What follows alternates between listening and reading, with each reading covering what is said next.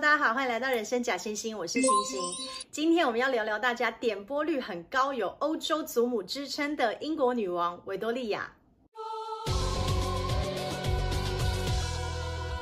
二零一一年，英国王室修正了王位继承法，往后的英国王位不再以性别作为区分，完全按照长幼顺序。在此前，英国的王位虽然不排斥女性继承，但是必须以男性为优先。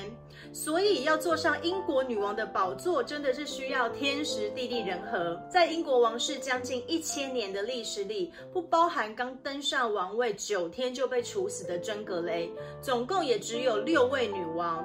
玛丽一世、伊丽莎白一世、玛丽二世、安妮女王、维多利亚女王，还有现在的女王伊丽莎白二世。之前我们在讲伊丽莎白一世和二世，也曾经讲过，两位女王的登基之路可说是峰回路转，而维多利亚女王更是有过之而无不及，完全印证了天生注定的这句话。维多利亚女王出生于一八一九年五月二十四日。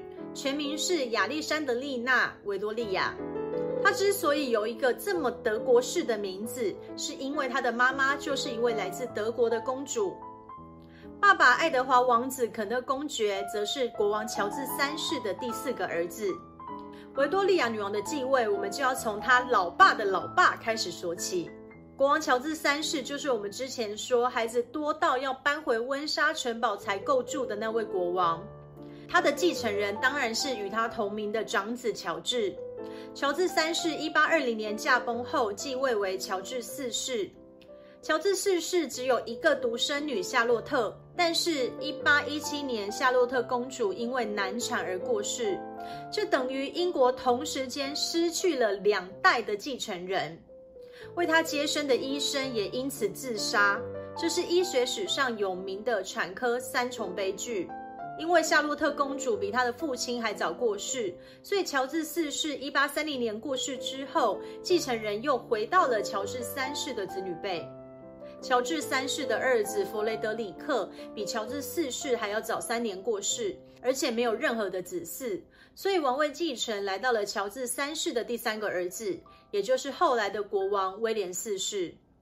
最戏剧化的事情在这里发生了。国王威廉四世和王后阿德莱德总共生了六名子女，包含一对双胞胎，但是很不幸的，全部都夭折了。不过，威廉四世有一位关系长达二十年的情妇陶乐丝乔丹，为他生了十名子女，其中至少有八名活到成年。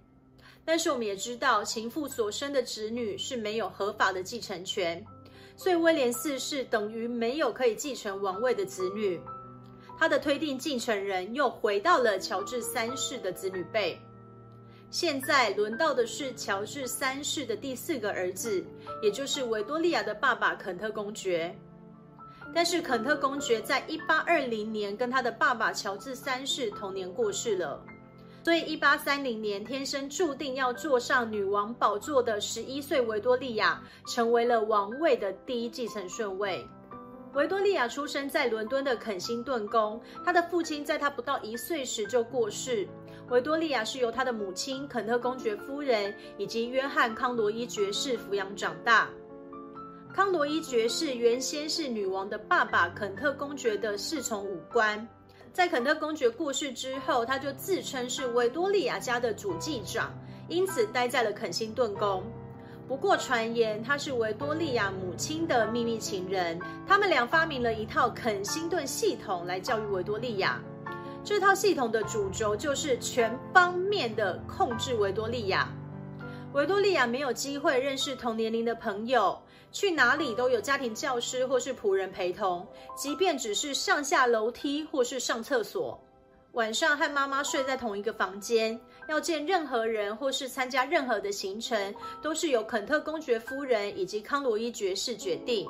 目的是要使维多利亚毫无自主能力，完全的依赖他们俩。康罗伊甚至从各方面来打击维多利亚的自信心。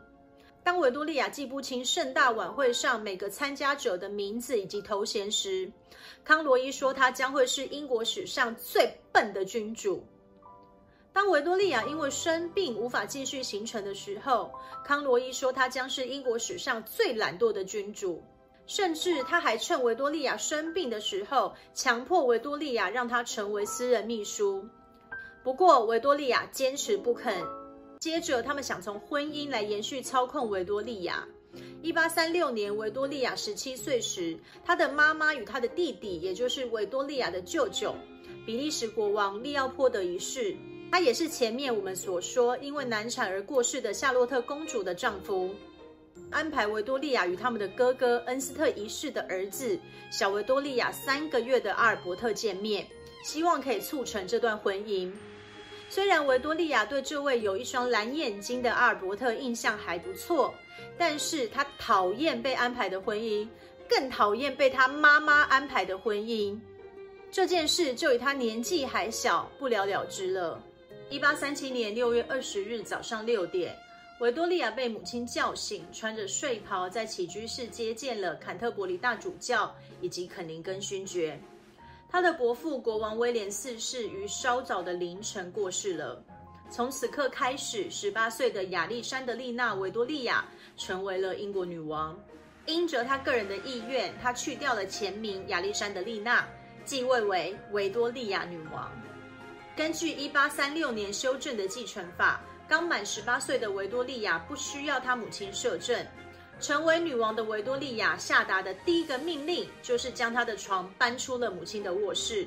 随后，她将康罗伊爵士赶出肯辛顿宫。一八三八年六月二十八日，维多利亚女王的加冕典礼于伦敦的西敏寺大教堂举行。她也是第一位正式入住白金汉宫的英国君主。从此，白金汉宫成为了英国君主办公以及居住的王室宫殿。从小在肯辛顿系统教育下长大的年轻女王，并没有受到足够的王室训练。执政党辉格党的首相墨尔本勋爵就扮演起女王政治导师的角色，协助女王熟悉君主职务。很快的，女王对于墨尔本的信赖几乎到了言听计从的地步，连她寝宫中的侍女也是由首相安排的。一八三九年，在议会失利的墨尔本辞去了首相一职。有望成为首相的托利党罗伯特·皮尔爵士，希望女王可以遣散寝宫中一些具有辉格党背景的侍女，但是年轻气盛的女王断然拒绝，而罗伯特也拒绝了阻隔，女王只好再度邀请已经失去议会大多数支持的墨尔本重新担任首相，这便是知名的寝宫危机。虽然这听起来好像没什么大事。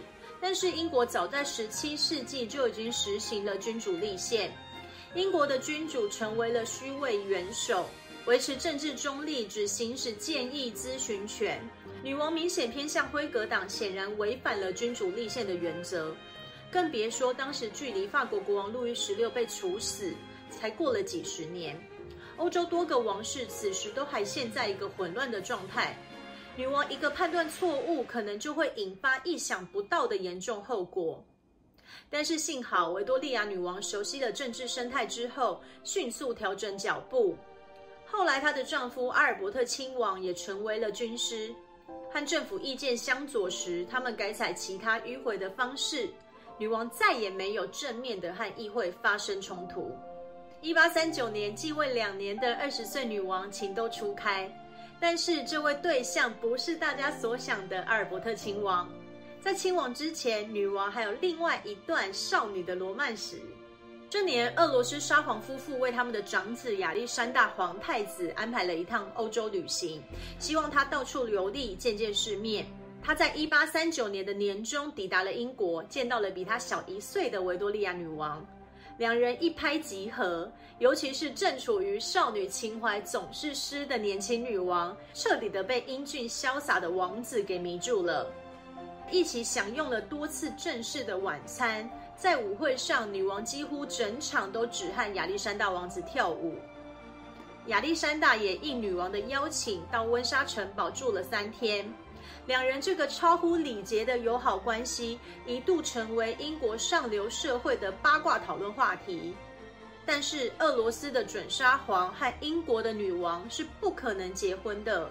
随着王子的回国，这段短暂的恋情也结束了。虽然两人没有结成连理，但是后来维多利亚女王的长子和亚历山大沙皇的长子都娶了丹麦国王的女儿，成为了连襟。一八七四年，维多利亚的次子阿尔弗雷德王子娶了亚历山大唯一活到成年的女儿玛利亚公主。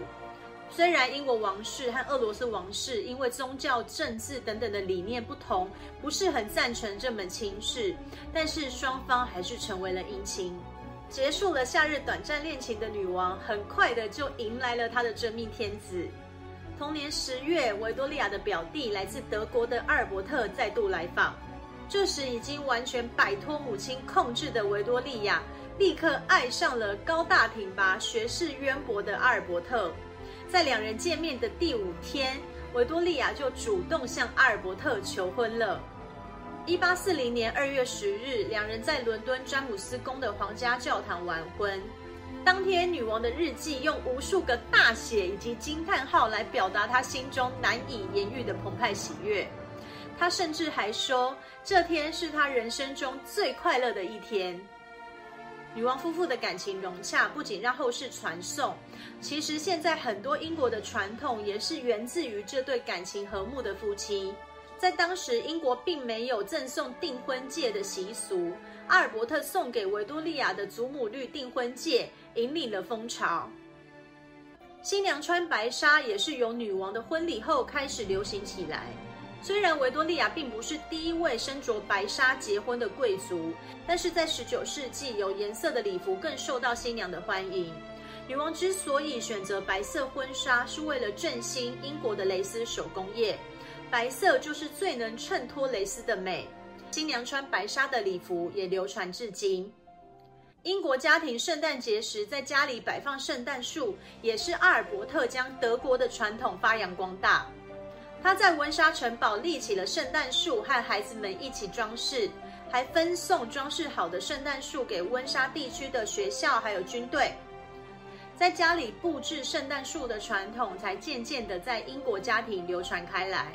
众所皆知的，维多利亚女王讨厌如同动物般的生产过程，疼痛更是让她难以忍受。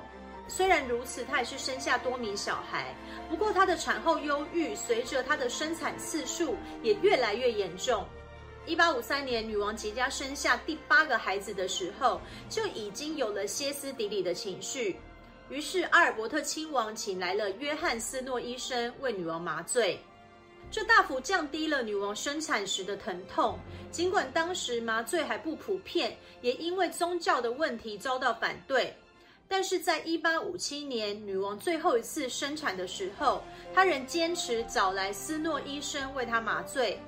维多利亚女王也成为了产妇无痛分娩的先驱。维多利亚女王的故事，我们今天就先说到这。下次我们要一起来聊聊她的一生挚爱阿尔伯特亲王对她的影响，以及没有实权的女王是如何带领英国走入骄傲的维多利亚时代。谢谢你的收看，如果你觉得今天的内容还不错，别忘了订阅人生假星星。我们下次再见，拜拜。